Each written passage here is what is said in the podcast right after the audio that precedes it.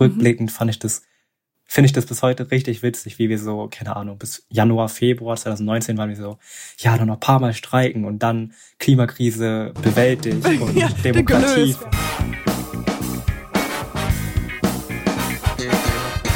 Nie gehört. Gibt's nicht? Gibt's nicht. Präsentiert von monster.de. Heute mit Quang, Pressesprecher von Fridays for Future und jemand, von dem Katjana schon mal gehört hat. Sehr wortgewandter Typ. Gleich geht's los, kurzer Hinweis und dann rein in die Folge. Was sind Ihre Stärken? Wie viel wollen Sie verdienen? Beschreiben Sie sich in drei Wörtern. Wo sehen Sie sich in fünf Jahren? Wo sehen Sie mich in fünf Jahren? Bewerbungsgespräche, das ist ja für viele Menschen ein Angstthema, aber mit der Hilfe von unserem Partner monster.de werdet ihr zum Bewerbungsgespräch Profi. Auf dem Karriereberatungsblog von monster.de gibt es viele praktische Tipps und Tricks rund um das Thema Bewerbungsgespräch. Zum Beispiel, wie soll ich mich verhalten? Was sind absolute No-Gos und wie antworte ich eigentlich auf die schwierigsten Fragen richtig? Uh, ja, große Fragen. Den Artikel findet ihr auf monster.de im Bereich Karriereberatung oder direkt hier verlinkt in den Show Notes. Und weiter geht's, denn diesen Sommer werdet ihr Bewerbungsgesprächsprofis Nummer 1. Überall erhältlich, wo man Internet hat. Ich muss sagen, ich freue mich wirklich sehr, sehr, sehr, dass du heute hier hast, bist und Zeit hast, denn ähm, ich bin ein kleiner, großer Fan von dir. Ich habe nämlich ein äh, Interview von dir gehört, während ich Auto fu- fuhr. Ich weiß nicht, das war für Berlin, also es war so ein Podcast und ich fand dich so eloquent und so sympathisch und so cool und habe dir dann auf Instagram geschrieben und äh, ja, deswegen bin ich sehr, sehr froh, dass du heute hier bist. Und ähm, Ich freue mich auch, Dankeschön. sehr schön. Quang, möchtest du dich kurz vorstellen? Dann wissen alle, wer du bist. Ja, also ich bin Quang, ich bin 20 Jahre alt, ich bin geborener Berliner, ich bin Student. Und ich glaube, warum ich heute hier bin, ist, dass ich auch Aktivist bin. Ähm, unter anderem bin ich Sprecher für Fridays for Future, ähm, der Klimagerechtigkeitsbewegung.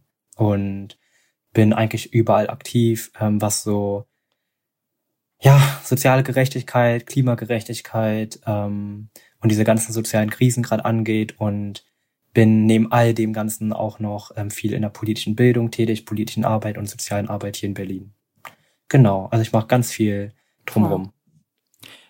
Sehr, sehr cool. Und das mit 20. Aber wie kam es dazu?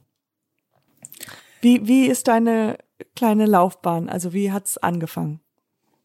Ja, ich überlege gerade. Ich habe diese Frage schon, glaube ich, so 10.000 Mal beantwortet und Ja, irgendwie die, die richtige Antwort gefunden, weil alle so dieses, dieses ein, diesen einen Moment erwarten von mir, Mhm, dann mhm. das passiert und plötzlich hatte ich so diesen Moment. Mhm. Aber eigentlich, ähm, also ich war schon irgendwie immer politisch, so eine ganz abstrakte Aussage. Also dadurch, dass meine Lebensrealität nun mal nicht so ist wie der anderen MitschülerInnen, war ich irgendwie schon sensibilisiert für, keine Ahnung, Diskriminierungserfahrungen. Ich habe in meinem Umfeld gesehen, dass irgendwie nicht alles so fair abläuft und ähm, hatte deswegen schon irgendwie immer so so einen Sinn für, ich muss mich irgendwie engagieren und ich muss irgendwie mehr dazu lernen. Aber so richtig aktiv, jetzt auch zum Beispiel mit Fridays for Future, wurde ich vor allem ähm, ja ganz langweilig durch das Internet einfach Greta Thunbergs Rede gesehen und dann dachte ich mir, okay, in der Schule lernen wir irgendwie, Klimawandel ist irgendwas in 100, 200 Jahren und Mhm, jetzt ist da mhm. so eine ganz junge Person und sagt, es ist dringlich, es ist eine Krise und habe mich dann auch einfach, so wie, wie junge Menschen das machen, ähm, einfach Informiert. belesen im Internet, informiert und dann gesehen, okay, am 14. Dezember 2018 ist der erste Klimastreik und ich bin dann dahin gegangen, ohne wirklich was zu wissen, ohne wirklich jemanden zu kennen und dann hat das alles irgendwie seinen natürlichen Lauf genommen. Mhm. Also 2018 die erste Demo auch von, äh, von Fridays for Future und dann, also dann, äh, wie man sich das so vorstellt, dass die Interesse immer größer wurde und du ähm, da mehr aktiver wurdest. Auch mit, war das mit einer Gruppe zusammen oder warst du das äh, als selbstständig? Also ich Ja, war, ähm, also ich war einfach als interessierte Person ganz alleine auf dem Streik. Ich habe damals noch Jura studiert. Ich habe es jetzt zum Glück abgebrochen und Mhm, es ist so mhm. genau in die Zeit reingefallen, wo ich dachte, Jura ist echt nicht cool und ich will meine Zeit irgendwie besser nutzen und war dann alleine auf dem Streik. kannte da keinen, fand es, war mega überwältigt, aber auch Mhm. nicht im positiven Sinne, sondern auch im negativen Sinne, weil ich einfach sehr gemerkt habe, wie, wie schwer diese Zugänge sind zu politischer Beteiligung und auch Mhm, zum mhm. Engagement, weil man ja Demosprüche kennen muss, weil man irgendwie auch so ein Auffangnetz haben muss, ähm, wenn man sich engagieren möchte. Und ich hatte diese ganzen Ressourcen gar nicht. Ähm, aber ja, ich glaube, ich dachte zu der Zeit, ich muss aus meiner Comfortzone raus und ich bin dann auch einfach zum ersten Treffen gegangen, habe mir das angeschaut und war immer so der, der so der einzige, der so komplett alleine war und Mhm. habe da einfach im Prozess alle kennengelernt und dann, wie du auch meintest, ähm, mehr gelernt, größeres Interesse gehabt, größere Flamme dafür gehabt und mich da einfach weiter engagiert, weiter vernetzt und dann auch weiter Aufgaben übernommen. Und äh, parallel immer noch studiert. Jetzt von Jura bist du gewechselt zu Politikwissenschaft und Genau. ähm, soziales Engagement. Und ähm, wie, wie kam es dann oder wann war denn der Moment dann, als du jetzt mittlerweile Pressesprecher für Fridays for Future bist? Wie, wie kam das? Beim Melden? Ja. Meldet man sich da an? also Finger hoch hier, ich mach's. Also ich war ähm, Tatsache ja beim allerersten Streik dabei, deswegen konnte ich das irgendwie so alles schön mitverfolgen und so rückblickend fand ich das, finde ich das bis heute richtig witzig, wie wir so, keine Ahnung, bis Januar, Februar 2019 waren wir so, ja, dann noch ein paar Mal streiken und dann Klimakrise bewältigt und Ja, Demokratie. gelöst, wir haben das ja, auch. also, alles fertig so. Wir, wir sind toll, wir sind jung und ähm, ja, Pustekuchen, wir Ja. sind immer noch dabei und ähm, die Krise wird nur dringlicher. Ähm, ja, ich glaube, wir haben dann irgendwann im Frühjahr realisiert, okay, es ist anscheinend doch nicht so naiv und einfach, wie wir dachten. Die ganzen Menschen um uns rum, die uns natürlich auch geholfen haben, sei es die NGOs, sei es andere ähm, Gruppierungen, die ja schon viel Erfahrung gesammelt haben, haben dann auch gesagt, ihr müsst euch irgendwie professionalisieren, ihr müsst irgendwelche Strukturen aufbauen und ihr werdet immer mehr Anfragen bekommen, weil am Anfang war das ja nur ein SchülerInnen schwänzen und was machen Mhm. die da? Und irgendwann hat man uns ja dann doch mehr ernst genommen und mit der mehr ernsthaftigen Wahrnehmung in der Öffentlichkeit kamen auch mehr ernsthaftere Anfragen. Und dann waren wir so, okay, wir brauchen irgendwie Menschen, die uns vertreten, irgendwie sprechen können.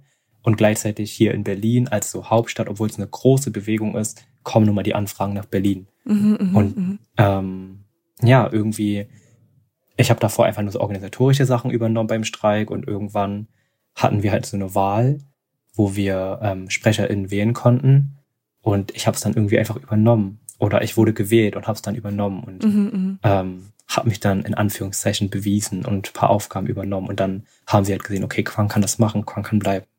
Ja. Ähm, äh, kurz nochmal, wie, wie war denn der Altersdurchschnitt immer ähm, bei Mm, euch? Also ich habe ja mit 17 begonnen und da waren alle anderen so ganz durchmischt. Also ich würde schon sagen 15 bis 17. Ähm, es gab auch viele 13-Jährige und auch genauso viele 20-Jährige. Mhm. Jetzt sind wir ja schon in die Jahre gekommen. Das heißt, viele werden jetzt plötzlich volljährig, haben Abitur jetzt gemacht, ähm, andere beenden ihr Studium. Also es ist die typische, ja, anfängliche Jugendphase. Manche sind in die Pubertät gekommen bis hin zum Studium oder auch Ausbildungsabschluss. Cool. Ähm, also hättest du das jemals vorgestellt, vorstellen können, dass das so in, in die Richtung ist von deinem Job? Als, als Gar Pressesprecher? Gar nicht. Weil, also Gar von nicht. außen, ich muss sagen, das ist so wie eine, ich sag, will immer sagen, Symbiose. Ist das das richtige Wort, Chris, wenn zwei Sachen zusammenfließen? Ist das eine Symbiose? Könnte man so Beende nennen, den ja? Satz. Aber ich glaube ja. Äh, äh, äh, ich finde, weil ähm, äh, deine Leidenschaft für soziale Gerechtigkeit ist ja groß, wie du sagst, von, von Anfang an. Du spürst es als Mensch und, und deine, de, deine, ähm, dein Talent, öffentlich zu sprechen oder dich so gut auszudrücken, wie du es tust, es fließt ja beides zusammen und macht, äh, hat, äh, es ist jetzt so ein perfekter Job für dich, würde ich so von außen sagen. Dankeschön. Ich würde gar nicht so sagen, dass es so sehr natürlich war. Ich glaube, als ich Abitur gemacht habe, also ich wusste, ich möchte irgendwie was in dieser gesellschaftlichen Richtung bewirken Mhm. und bewegen, aber dass ich mir irgendwie mal vorstellen kann, mit 20 auf Instagram verifiziert zu sein oder Mhm. Interviews zu geben und mit verschiedensten Medienhäusern zu sprechen oder auch im Bundestag irgendwie mit PolitikerInnen zu reden, das ist ähm, bis heute für mich super, super absurd und surreal. Und ich glaube aber auch, ähm, wenn man das mal auf so einer strukturellen Ebene hochhebt, ist es ja auch gefährlich, ähm, so zu denken, weil sollte es eigentlich nicht auch für junge Menschen verständlich sein, politisch wahrgenommen zu werden und ernst genommen zu werden. Und Mhm, dadurch, dass absolut. ich aber, dadurch, dass es aber so sozialisiert wurde, ähm, dass ich als junger Mensch keine, keine Meinung sozusagen haben darf, in Anführungszeichen, ist es für mich halt bis heute immer noch so surreal, all diese, diese ganzen Sachen, die geschehen sind, irgendwie zu verarbeiten und als ähm, selbstverständlich, ist vielleicht das falsche Wort, aber so als gegeben wahrzunehmen. Ja, genau. Also, dass man halt irgendwie, aber vielleicht kommt das ja auch mit der Zeit, dass man irgendwann mal auch dann für die Generation nach dir, die werden dich ja sehen und es wird immer mehr zu einem, ah, das ist normal und äh, die, die Stimme eines 17-, 15-Jährigen oder 20-Jährigen ist genauso groß wie der von, vom 45-Jährigen. Ich glaube, man allem in so, so Sachen mit Politiker kennenlernen oder so ist wahrscheinlich auch immer so eine kleine Aufregung oder eine, man, man lernt ja Leute ähm, kennen, die man ja schon irgendwie beobachtet hat und da ist es halt immer wahrscheinlich so. Aber umso schwieriger dann für seine eigenen Bedürfnisse zu stehen oder für die Bedürfnisse, die man repräsentiert. Voll. Und was für eine Verantwortung, aber wie wunderbar. Aber ich glaube, du hast gerade gesagt, die nächsten Generationen werden drauf schauen. Ich glaube, unsere Zeit und Gesellschaft ist gerade so schnelllebig. Ich, ich habe schon das Gefühl, die Generation, in der ich mich befinde, ist jetzt schon so so gespalten von so die, die zwei, drei Jahre jünger sind. Die haben schon eine ganz andere Vorstellung von dem, was sie dürfen, was sie machen und was sie wissen. Was als ist ich. Und das? Ich, denke mir Also- zum Beispiel, ähm, ich habe Abitur gemacht und dann begann Fridays for Future. Aber all die Menschen, mit denen ich ja sozusagen auch streiken gehe, die sind ja alle gerade in der 10., 11. Klasse und damals war es für mich gar kein Thema. Und auch Gendern und Rassismus und so ist ja für die jetzt in der Schule schon ein Thema, was für Mhm. mich in der Schule kaum irgendwie vorkam. Und genauso höre ich auch immer mehr Stories aus den Schulen, dass sie sich viel mehr rausnehmen, also viel mehr auf die Barrikaden gehen, ähm, viel mehr ihre Meinung ähm, kundtun und auch ganz klar sagen, sorry, wir werden die AfD zum Beispiel nicht einladen in die Schule. Mhm. Ähm, als ich in der, äh, als ich in der Oberschule war, gab es auch die Bundestagswahl, halt 2017, und da ähm, stand das nicht mehr zur Debatte, ob man die AfD auslädt oder einlädt, sondern es war so das, was man halt macht. Ma und heute muss, ja. machen die SchülerInnen halt ähm, dann offene Briefe und laut und ähm, sagen ihre Meinung. Aber und das das finde ich doch- halt voll krass. Findest du da- das doch toll? Also das meint, das ist doch super, oder? Also klar, natürlich gibt's immer, ähm, aber das ist doch was, was sie ja sich von euch irgendwie an abgucken oder wo man immer mehr denkt, ah, das kann man, wir können, wir dürfen das, wir, wir können was sagen und das ist doch cool, dass man so merkt, ah, die Generation hinter uns, die, die werden immer schneller.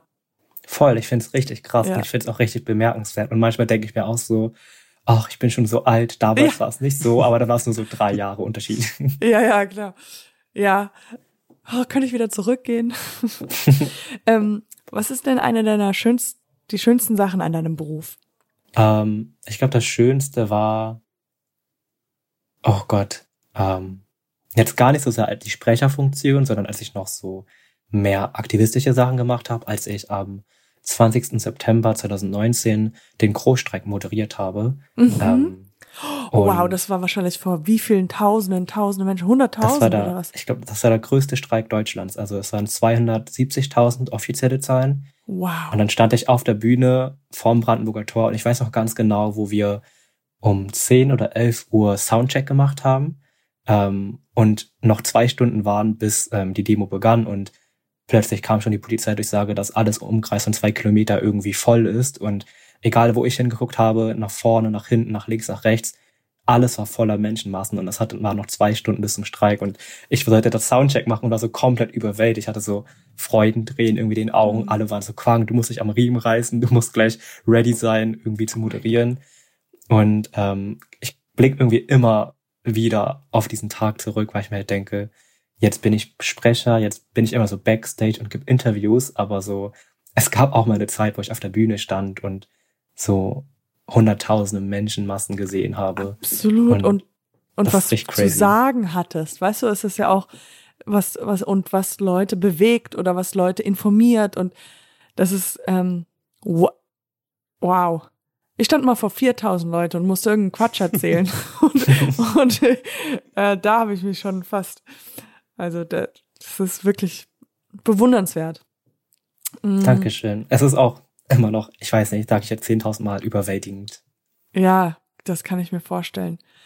Und ähm, was ist eine der schwierigsten, ähm, muss gar nicht Moment, aber was, du hattest am Anfang darüber gesprochen, dass äh, ihr am Anfang gedacht habt, ach, das kriegen wir dann hin und im Herbst sind wir fertig, haben das Klimawandel gelöst.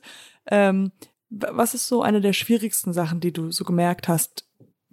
Ich glaube, das Schwierigste allgemein an Aktivismus oder Engagement oder auch ehrenamtliche Sachen Zeit. ist, dass man sich sehr schnell verausgabt. Aha. Nicht nur ähm, zeitlich gesehen, sondern auch mental. Ich glaube, viele unterschätzen, dass man, auch wenn man zum Beispiel für Nachhaltigkeit kämpft, vielleicht selbst gar nicht nachhaltig arbeitet und irgendwie auch ausbrennt, weil man keine Balance hat, weil man keine Zeit für sich nimmt, keine Zeit für Familie, für Freundinnen oder auch für Schule und Hobbys. Ähm, und ich glaube, wenn man sich so die ganzen Dokumentationen anschaut, die über Fridays for Future jetzt in den letzten Monaten ähm, rausgekommen sind, dann merkt man sehr krass oder ich merke es auf jeden Fall persönlich, weil ich auch involviert war in den ähm, Prozessen, dass ich sehe in den Dokus, wie sehr die einzelnen ProtagonistInnen immer mehr ausbrennen. Also es klingt Mhm, so traurig, aber so viele, es ist halt so ein undankbarer Job. Du gehst auf die Absolut. Straßen, du gehst in den Bundestag, du gehst in irgendwelche Büros und redest und redest und alle sagen Danke und sagen, wie toll du bist und dann sind das aber die Personen, die Entscheidungen tragen und machen und dann kommt dabei nichts raus. Ja, also es ist einfach super undankbar. Du gehst überall hin, du ähm, ja, du erwartest irgendwie, dass Menschen dir zuhören und gar nicht mal nur dich als Individuum und als junge Person oder auch als Kollektiv im Sinne von Fridays for Future, sondern du erwartest auch, dass diese Menschen mit Macht und mit Entscheidungen auch auf die Wissenschaft hören. Klar, Mhm. jetzt ähm, weiß ich, also ich weiß natürlich auch, Wissenschaft ist nicht Demokratie und äh, Wissenschaft liefert auch einfach nur irgendwie ähm, gewisse Fakten oder Rahmenbedingungen, aber ähm, die Menschen, die in der Politik sitzen, die sind ja demokratisch gewählt und die müssen doch dann genau das umsetzen. Und ich glaube, wir sehen ja jetzt vor allem durch soziale Bewegungen wie Fridays for Future, dass wir nun mal den Diskurs und diese Gesellschaft gewandelt haben und dass die Mehrheit für Klimaschutz ist und dass die Mehrheit auch eine ökologische und ähm, ja einfach rein verfügbare Welt haben möchte, die auch irgendwo die nächsten Generationen erhalten bleibt. Ähm, aber trotzdem sind die Menschen, die in den, die Entscheidung treffen, so konservativ, strukturkonservativ, weil sie Angst haben, äh, WählerInnen zu verlieren, weil sie Angst haben, ähm, Macht zu verlieren. Und weil nun mal auch, sind wir ehrlich, auch Lobbyinteressen und andere Konzerne hinterstecken, die nun mal ganz, ganz viel verhindern. Mhm. Und ähm, deswegen ist, glaube ich, Aktivismus, ähm, so wie ich ihn betreibe und so wie ihn andere betreiben, ähm, auch oftmals irgendwie sehr toxisch und kann Mhm, auch sehr de destruktiv sein, zerstörerisch sein. Und ich glaube, man Mhm. muss sich auch einfach selbst Grenzen setzen und ähm, irgendwo eine gewisse Realismus beibehalten, damit man Absolut. nicht, damit man nicht zu sehr irgendwie rein sich verausgabt und sich dann und dann irgendwie gleich erwartet, morgen ist alles besser, wie wir es Ja. am Anfang irgendwie erwartet haben. Ja, also wie ich so raushöre, ist es halt, dass an, an dem Beruf oder an, an Aktivismus ist ja auch diese, ähm, ich stelle es mir so frustrierend vor und so so unfair, so unfair behandelt zu werden oder einfach, wo man denkt, okay, hier ist dieses Problem, wir brauchen eine Lösung und dann halt mit Ausreden oder mit mit mit irgendwelchen Sachen zugeballert werden, dass man halt nicht nicht anderes nichts anderes werden kann als frustriert. Und dann, wie du sagtest, passiert das, dass viele Burnouts haben und äh, also das heißt, man muss immer diese ruhige okay, es wird nicht alles sofort besser auf einem auf einmal morgen, sondern irgendwie nach einer Zeit, nach längerer Zeit kann sich dann irgendwie was verändern oder diese Hoffnung muss man in sich tragen, dass irgendwann mal sich doch was ändern wird.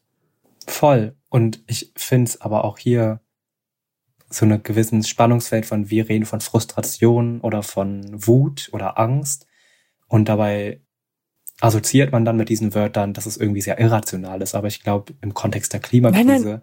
Äh, nee, nee, nee, das war kein Vorwurf an dich, sondern ich, wollte es auf so eine so, nee, ja, Metaebene heben, ja. dass so die, von der Außenperspektive Menschen dann uns vorwerfen, wir seien zu irrational oder Menschen uns vorwerfen, wir würden Angst schüren, aber gleichzeitig wir uns ja auf die wissenschaftlichen Gegebenheiten beruhen, nicht nur was Naturwissenschaft angeht und die physikalischen Sachen, sondern auch ökonomische Sachen. Also ich meine, wie sollen wir unsere Wirtschaft erhalten, wenn der Planet gar nicht existiert? Also so ganz, Ja, ja, ich weiß. Und das ganz ist zugespitzt es- gesagt. Deswegen ist es Ja. so frustrierend, wie I du auch gerade meintest. so und mad. I'm already mad just listening Ja. to it. Weil man denkt sich so, ja, ah, also, oh mein Gott, jetzt werden wir als emotional oder crazy oder irgendwas als zu, zu, ja, die Kinder oder was auch immer, wenn wir hier die absolut, wenn ihr die absolute Wahrheit spricht.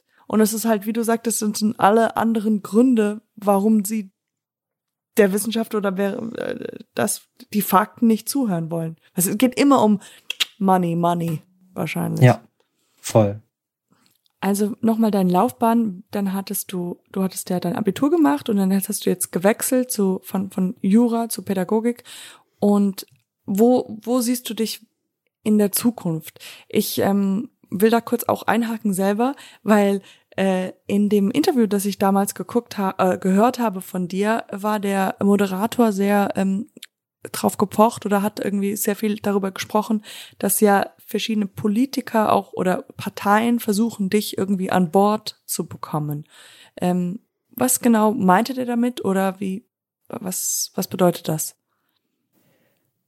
Ich glaube, mh, ich kann mich nicht mehr an das Interview erinnern, was du okay. meinst, aber ähm, ich glaube, diese Debatte um was wird aus Fridays for Future und was wird aus den einzelnen AktivistInnen, ist, glaube ich, so diese große, große Oberdebatte, weil alle ja wissen, wir sind junge Menschen, die irgendwie politisch interessiert sind, was drauf haben, sei es organisatorisch oder ähm, ja, mit der Sprache oder sonst was, argumentativ oder so. Und ich glaube, ähm, alle wollen, sehen halt uns irgendwie so als mögliches Kapital und als so, Crazy. das ist so eine Ressource, wie, die können wir Mhm. nutzen und ähm, sei es in den Parteien, sei es in der Wirtschaft, sei es auch irgendwie in der Verwaltung, in den Ministerien oder so, also was ich da schon für absurde Anfragen bekommen habe oder so unterschwellige Angebote, ist schon verrückt, weil ich mir dann Mhm. auch denke, sorry Leute, aber ich bin ja so gar nicht qualifiziert. Also ihr könnt doch so ganz andere Menschen nehmen, die auch studiert haben. Und ich bin jetzt einfach nur in dieser Position. Ihr wollt mich einfach jetzt nur einladen, um euch irgendwie gut zu waschen Crazy. und euch irgendwie gut zu vermarkten, was ich einfach richtig krass finde. Ähm, wo ich mich in der Zukunft sehe, weiß ich Tatsache nicht. Also Mhm. ich sag, ich sag mal so, ich finde, ähm, ich muss erst mein Studium abschließen und ich werde Mhm. auch einen Master machen. Aber ähm, ob das für mich eher in die Bildungsarbeit geht, in die politische Arbeit oder in die Stiftungs-, NGO-Arbeit oder vielleicht auch in die Medienbranche oder keine Ahnung wohin, das weiß ich ja noch gar nicht. Ich glaube, Mhm. ich bin in einer recht privilegierten Position, weil ich mir diese Netzwerke und Zugänge irgendwie auch aufgebaut habe, dass ich ähm, ja auch sehr frei entscheiden kann, in welche Richtung ich dann gehen möchte. Und ich glaube, dadurch, dass ich ja sehr viel auch nebenbei mache, sammle ich auch super viel Erfahrung in den verschiedensten Bereichen. Ähm, und das ist ja auch ein sehr großes Privileg. Und deswegen möchte ich mir, solange ich dieses Privileg habe, noch gar nicht mich jetzt schon entscheiden, weil ich dann irgendwie vielleicht andere Türen verschließe. Mhm, absolut. Ähm, und auch jetzt gar nicht wirklich weiß, ob ich in die Politik gehen möchte oder in den Journalismus oder ähm, in die Schule. Das weiß ich Mhm. gar nicht, weil es ändert sich irgendwie alle zwei Wochen bei mir gefühlt. Mhm. Und ich muss nur irgendwie, ich bin, ich bin ein sehr impulsiver Mensch. Also wenn ich irgendwie eine Doku angucke über irgendwelche Schulen, dann bin ich so, ich muss in die Schule. Mhm, Ich gucke mir dann okay. wieder, ich mache dann irgendwie eine zwei Wochen so eine Recherche, aber ich bin so, okay, Journalismus ist meine Sache. Und das ist, das ist sehr fluide bei mir. Deswegen, Mhm. ich studiere erstmal und muss auch so selbst schauen, ähm, wohin mich das alles dann ja. ja bewegt. Aber wie du gerade sagtest, also du stehst in einem Raum mit ganz vielen Türen, die offen sind und also ich glaube, du kannst in jede Tür reingehen, auch länger und dann wieder zurück und andere Tür aufmachen. Also Ja, ähm, voll. Und das ist schön. Ich, ich frage diese Frage immer so, wo sieht man sich halt in fünf Jahren? Ist ja diese Bewerbungsfrage, die man immer hört. Und äh, das ist ähm, eine sehr schöne Antwort, weil man weiß es nicht, aber aber man kann sich mehrere Sachen vorstellen. Das ist ja einfach, wie du sagtest, ein schönes Gefühl. Oder ähm, ja, was, äh, wo, wo, weißt du noch, was du äh, werden wolltest, als du noch klein warst? Es war auch immer anders, aber weil ich letztens erst drüber nachgedacht habe, nenne ich jetzt einfach die erstbeste Antwort. ähm, Opernsänger. Ah! Ja. Never in a million had I would have thought that. Ist ganz witzig. Kannst du uns was vorsingen? Nein. Aber ähm, ja, ich, irgendwie als Kind habe ich das schon immer gesehen und ich dachte so, boah, voll cool. Und ich wollte jetzt nicht irgendwie Popstar oder Rockstar oder so werden, sondern Ja. Tatsache Opernsänger. Und ich weiß, ich weiß bis heute nicht warum und was mich daran gereizt hat. Ich habe ja, ich komme aus einem Arbeiterhaushalt, ich habe gar keine Verbindung zu Kultur, ich bin auch nie in die Oper gegangen. Ähm, aber trotzdem war ich irgendwie so, ja, ich werde Opernsänger. Und ähm, ja, Äh, äh, Wegen deinen Eltern, was, äh, wie sind die denn oder was denken sie von deinem Beruf, deinem Studium jetzt? Wie, wie, ähm, ja, wie ist das? Ähm, ich glaube, dadurch, dass, also ähm, mein Vater kam als Vertragsarbeiter in die DDR ähm, aus Vietnam, meine Mutter nach der Wende, ähm, aber auch in Ostdeutschland sozusagen und typische Migrationsgeschichte, typisches Arbeiterinnenhaushalt, Selbstständigkeit und irgendwie arbeiten, damit es der ersten Generation, also mir gut geht Mhm. und damit ich die Bildung genießen kann. Also sehr, sehr typische Migrationsgeschichte für Deutschland oder für die westliche Welt. Und ähm, ja, ich glaube, wenn man dann sowas macht wie Aktivismus, wo kein, wo am Anfang erstmal keine soziale Anerkennung dabei Mhm. rausspringt und auch keine ökonomische Anerkennung, ähm, ist es, glaube ich, erstmal sehr ja, nicht nachvollziehbar für die Eltern Mhm. auch ähm, weil die sprachliche Barriere fehlt, weil die eigene ähm, Berührungspunkte fehlen dazu. Also sie haben sich einfach nicht als politische Subjekte wahrgenommen, weil sie zum Beispiel auch nicht wahlberechtigt sind, ähm, weil sie ja auch sehr oft vernachlässigt worden sind von der Politik und von der Gesellschaft ähm, oder auch diskriminiert worden sind. Und wenn dann ihr Sohn, ähm, der ja eigentlich die Bildung genießen soll, eigentlich einen gesicherten Job machen soll, plötzlich auf die Straße geht und das Studium irgendwie vernachlässigt oder etwas macht und Zeit investiert für etwas, wo nichts bei rumkommt, in Anführungszeichen, ähm, es ist, glaube ich, sehr schwer nachvollziehbar. Aber jetzt dadurch, dass ich ja auch die Sprecherfunktion habe und Mhm. immer hier und da auftauche in der Öffentlichkeit und ähm, Verstehen die das mehr? verstehen die das mehr und ich, ähm, die ja auch mit, mit mir mit der Zeit gewachsen sind und ja auch natürlich nicht isoliert von der Gesellschaft leben, sondern natürlich auch die Nachrichten sehen und natürlich auch ganz genau wissen, was abgeht und was die Klimakrise ist, ähm, wenn auch nicht in den Worten, wie ich das mit denen irgendwie besprechen kann, wegen der Sprachbarriere, verstehen sie ja trotzdem, das, was ich mache, irgendwie eine wertvolle Arbeit ist und in gewisser Weise wurden sie ja auch mit der Zeit sensibilisiert dementsprechend Mhm. und können das jetzt besser nachvollziehen. Und sie sehen ja auch, dass ich weiterhin studiere. Sie sehen ja auch, dass ich weiterhin Ja. Sie besuche und mit Freundinnen auch meine Freizeit genieße und dass ich weiterhin auch irgendwie nebenbei arbeite und Geld verdiene und ganz gut in der Uni bin. Und dann ähm, ist die, ja, ich würde sagen, berechtigte Angst am Anfang irgendwo auch vielleicht ein bisschen geringer geworden. Hm. Ähm, du hast auch äh, Greta Thunberg kennengelernt. Ähm, wie war das? Kennengelernt. Worüber habt ihr gesprochen? oder oder gesehen? Oder Also ich habe sie ja 2019 ein paar Mal getroffen, gesehen, ähm, aber jetzt gar nicht so viel mit ihr geredet. Ähm, ich habe ja auch einen größeren Streik moderiert, wo sie da war, wo ich sich da einfach auf die Bühne gebeten habe und dann einfach so Programmsachen abgeklärt habe. Und dann jetzt vor paar Wochen im September, also vor der Bundestagswahl, hatten wir den Großstreik in Berlin. Da war sie ja nochmal hier. Und da habe ich Tatsache das erste Mal mit Greta ein bisschen mehr geredet. Wir haben im Backstage Curry gegessen und ähm, haben über alles geredet, außer Politik und Aktivismus. ja, sehr gut. ähm, aber ich meine, für mich, dadurch, dass sie ja auch einfach nur eine Aktivistin ist und dass ich sie seit 2019 auch schon ein paar Mal gesehen habe, habe ich sie jetzt nicht so krass idolisiert, sondern für mich war es einfach so, ich spreche mit ihr wie mit allen anderen. Mm, Aber ich merke schon, dass sie sich auch ein bisschen geändert hat. Also sie wirkte viel, viel offener und ähm, extrovertierter oder energetischer, als ich sie 2019 wahrgenommen habe, wo es ja noch auch für sie alles sehr neu war mit Mhm, dem mhm. öffentlichen Druck und mit ähm, ja all diesen ganzen ähm, überwältigenden Faktoren. Ja, Mir fällt irgendwie gerade kein anderes Wort ein, außer überwältigend. ich finde es Überfordernd. passt über, über Mhm. in dieser Situation, also zu ihr. Ja. Ähm, ich merke selber so ein bisschen diese Fragen, die ich stelle, ähm, die haben uns natürlich aus, äh, sind interessante Fragen. Und es ist ja auch immer, ähm, will man ja auch wissen. Aber auf der anderen Seite ist es halt so, ich finde es so fast schon oberflächlich, wie man fragt, wie war es mit dieser Superstar kennenzulernen oder was, worüber habt ihr, weil das alles fühlt sich fast schon nicht wichtig an zu dem, was du eigentlich machst. Und ähm, da wollte ich eigentlich jetzt nochmal zum Schluss fragen, was kann ich machen, was können unsere Zuhörer machen, was, um irgendwas Gutes zu tun. ich weiß nicht, wie man es sonst aussprechen kann, aber. ähm, eine ganz, ganz große Frage.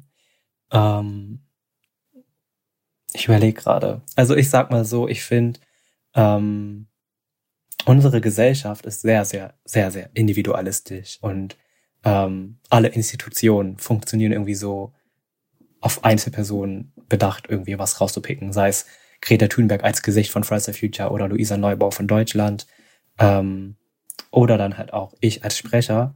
Und ich glaube, man muss sich bisschen davon trennen von diesem Gedanken und sich mehr verstehen als so Teil des Ganzen mhm. und ähm, daraus auch zu wachsen, dass man nicht sein seinen Wert oder seine Arbeit daran misst, was ich als Einzelperson geleistet habe, sondern was wir als Kollektiv und als Gruppe leisten.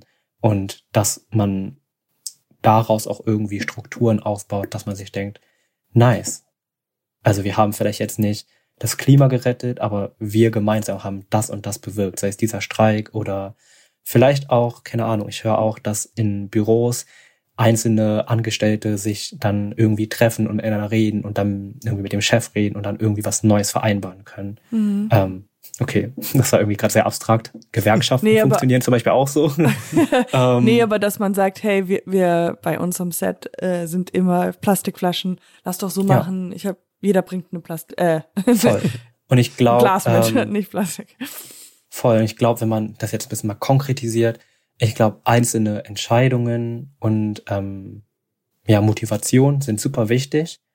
Ähm, aber nur, wenn es sich nicht auf sich selbst fokussiert, sondern auch wirklich ähm, seine Mitmenschen, sein Umfeld und die Strukturen drumherum mitdenkt. Also nicht nur, dass ich zum Beispiel, keine Ahnung, auf Plastik verzichte oder weniger konsumiere, sondern dass man das vielleicht auch ins Büro mitbringt. Und ja. klar ist das einzelne Büro dann auch nicht dafür verantwortlich, dass das Klima gerettet wird. Aber ähm, man muss sich auch dabei lösen, dass man selbst irgendwie der Held oder die Heldin ist, sondern die geballte Kraft von allen, die einzeln irgendwie verschiedenste Ansätze haben, verschiedenste Sachen bewegen wollen, werden am Ende Veränderungen mit sich bringen, weil nicht alle können alles machen. Keiner kann perfekt frei von Rassismus sein, keiner kann perfekt komplett nachhaltig leben, keiner kann mhm. perfekt ähm, auf Plastik verzichten oder nur mit dem Fahrrad fahren. Und ich glaube, die einzelnen individuellen Veränderungen sind wichtig und auch gut so, wie sie sind, aber es darf keine Anspruchshaltung geben von dieser absoluten Perfektion, mhm. von irgendwie, ja, was ich alle gerade gesagt habe. Ja. Und ähm, dieses individuelle, diese individuelle Veränderung, diese individuelle Lust auch auf mehr und anderes irgendwie zu nutzen, um dann halt diese große Veränderung nach vorne zu bringen. Deswegen ähm, bin ich immer kein Fan davon zu sagen, ihr müsst das und das jetzt machen ja, ja. und dann mhm. seid ihr schon, seid ihr schon ausgedient, Raus. sondern mhm. ähm, genau, sich immer wieder verstehen, mit anderen zu reden. Und ich glaube, reden ist auch so wichtig für die Demokratie. Ähm, und auch wenn ich meine Mitmenschen nicht überzeugen kann, hundertprozentig das und das zu machen, wenn sie aber irgendwie dieses kritische Denken dann haben und beim nächsten Mal vielleicht doch dran denken ähm, und auf Nachhaltigkeit oder Rassismus, sensible Sprache oder keine Ahnung was zu achten, dann ist es auf jeden Fall schon mehr getan, als wenn man mhm. Menschen mit sehr, sehr absoluten Haltungen ausschließt und am Ende sich selbst fertig macht, weil man selbst nicht absolut perfekt ist. Mhm. Absolut. Chris, hattest du noch irgendwas?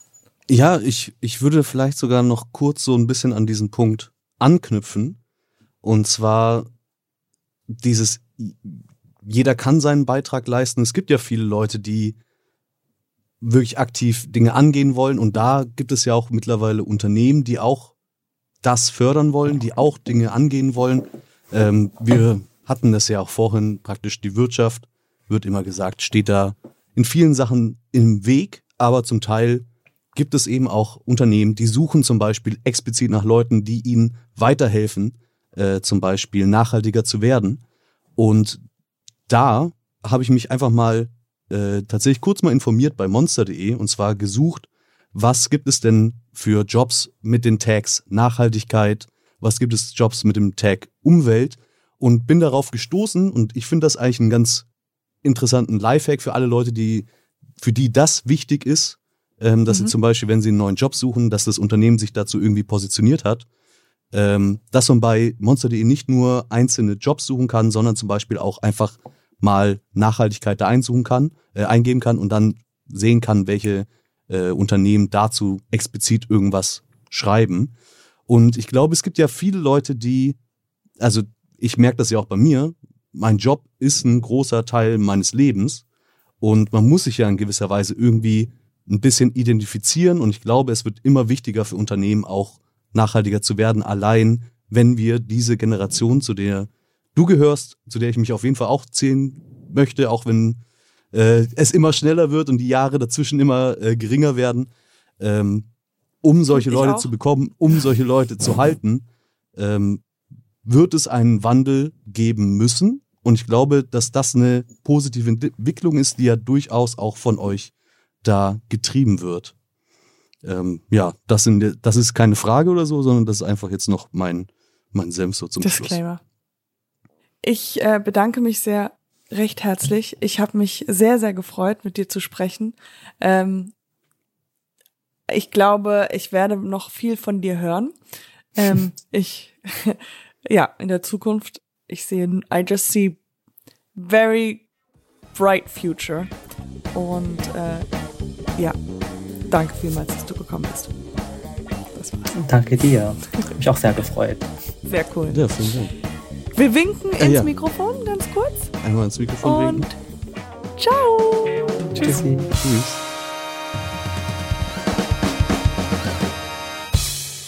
Dieser Podcast wird produziert von Podstars bei OMR und präsentiert von monster.de.